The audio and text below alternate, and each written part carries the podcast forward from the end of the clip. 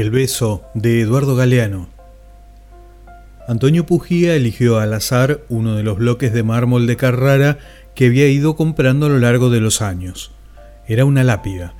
De alguna tumba vendría, vaya a saber de dónde. Él no tenía la menor idea de cómo había ido a parar a su taller. Antonio acostó la lápida sobre una base de apoyo y se puso a trabajarla. Alguna idea tenía de lo que quería esculpir, o quizá no tenía ninguna. Empezó por borrar la inscripción, el nombre de un hombre, el año del nacimiento, el año del fin. Después, el cincel penetró el mármol y Antonio encontró una sorpresa que lo estaba esperando piedra adentro. La veta tenía la forma de dos caras que se juntaban, algo así como dos perfiles unidos frente a frente, la nariz pegada a la nariz, la boca pegada a la boca.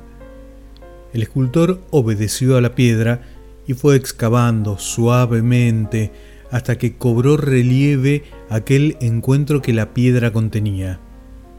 Al día siguiente dio por concluido su trabajo y entonces, cuando levantó la escultura, vio lo que antes no había visto.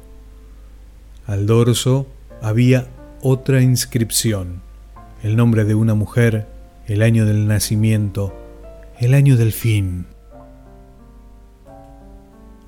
De Eduardo Galeano, El beso.